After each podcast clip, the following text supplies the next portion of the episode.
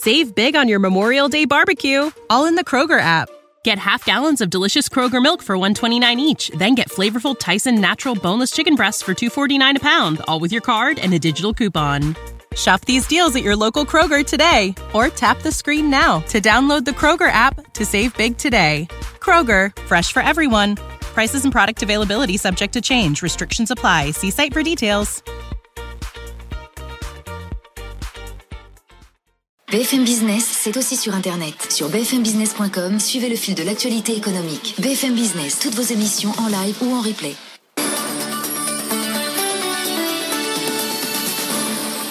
BFM, il est tout juste 18h30. Tout de suite, le journal avec Faiza Younzi. Bonsoir Faiza. Ah, bonsoir Edwige, bonsoir. Et c'est donc, c'est confirmé, l'usine Renault de Flins ne produira plus de voitures neuves. Et le site qui emploie 2600 salariés et un millier d'intérimaires, qui assemble notamment la fameuse Zoé, eh bien, sera dédié désormais au recyclage de véhicules et de batteries. Une transformation qui va s'amorcer dès l'an prochain.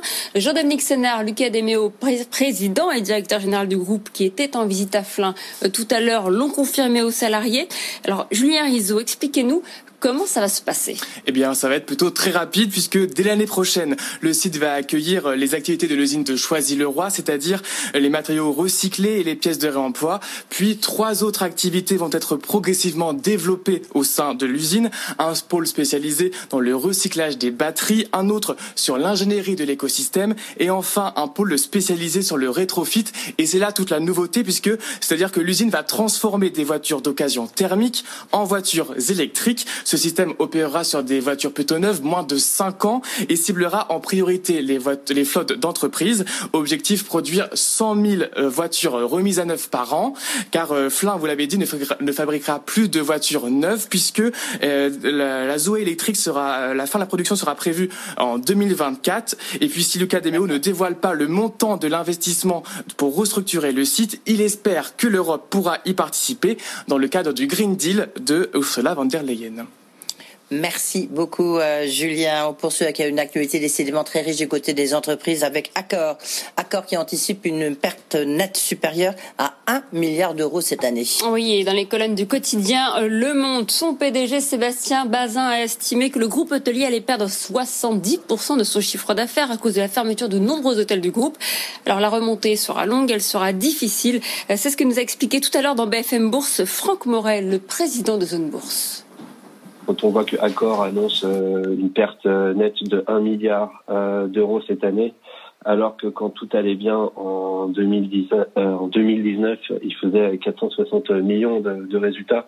On, imagine le nombre d'exercices qu'il va falloir pour juste absorber la crise qui n'est pas terminée. Et finalement, on est on est 20% en dessous des cours de l'avant crise. Donc il y, a un moment, il y a un moment, c'est pas possible.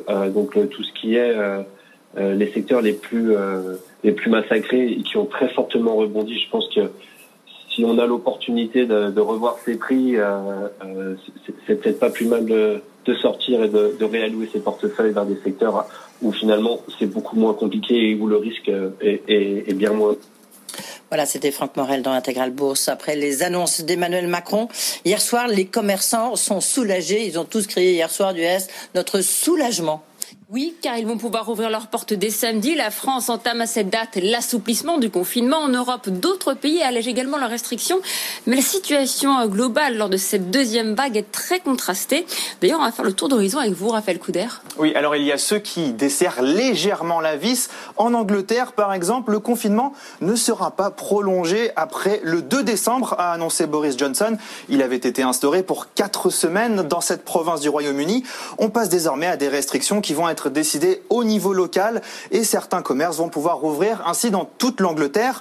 En Espagne, les mesures ont également produit des résultats selon le Premier ministre. Elles vont être petit à petit assouplies. Le pays n'est pas confiné hein, à proprement parler pendant cette deuxième vague, mais il y a tout de même des restrictions euh, importantes.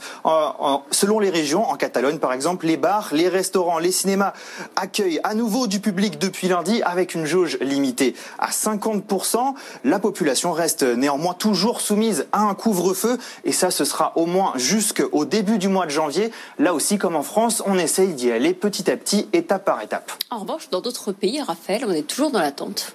Oui, en Allemagne par exemple, Angela Merkel et les dirigeants des 16 Länder se réunissent aujourd'hui pour décider de la suite des restrictions. La chancelière opte clairement pour un prolongement hein, du confinement partiel jusqu'au 20 décembre. Depuis début novembre, les bars, les restaurants sont fermés, les activités culturelles et sportives sont interdites.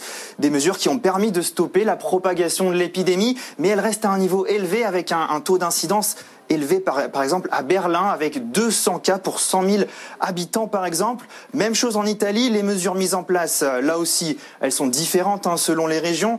Elles commencent à porter leurs fruits, mais ce serait une grave erreur de baisser la garde, a estimé euh, le, le, ministre de la Santé italien ce week-end. Juste pour terminer, Raphaël, il y a certains pays qui avaient échappé à la première vague et qui cette fois-ci renforcent les restrictions. Oui, c'est le cas du Portugal par exemple, c'est aussi le cas de la Finlande. La situation est inquiétante, juge la première ministre finlandaise. Le pays faisait figure de, de, meilleur élève hein, en Europe jusqu'ici. Les autorités envisagent désormais de boucler la région de la capitale, Helsinki.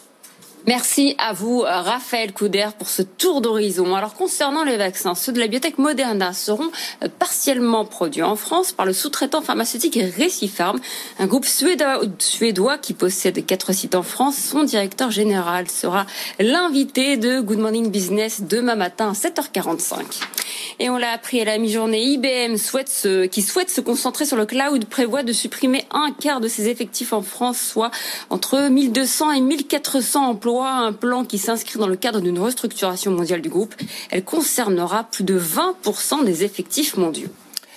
On poursuit avec la taxe GAFA, cette fameuse taxe GAFA qui est le, divisée les États-Unis et la France. Euh, taxe GAFA, eh bien Bruno Le Maire l'a dit, elle sera bien prélevée en 2020. Ah oui, c'est confirmé. Les services de Bercy ont envoyé les avis d'imposition aux groupes concernés.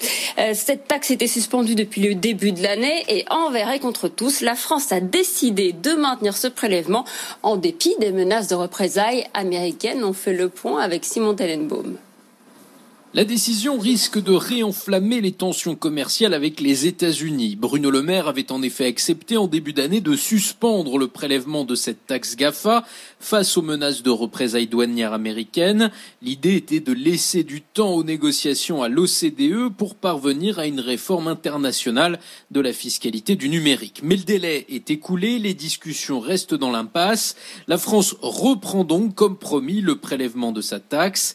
Elle avait rapporté 350 50 millions d'euros l'an dernier, elle rapportera plus de 450 millions cette année. En représailles, l'administration Trump a prévu d'imposer dès début janvier une surtaxe douanière de 25% sur plus d'un milliard de dollars de produits français, notamment les sacs à main et les cosmétiques. Joe Biden ne s'est pas encore exprimé sur le sujet, mais ce genre de taxe irrite autant républicains que démocrates. Il ne faut donc pas s'attendre, si ce n'est sur la forme, à un revirement de la position américaine. Merci, merci beaucoup. Merci Faiza Younzi. On vous retrouve à 18h30, à 19h30.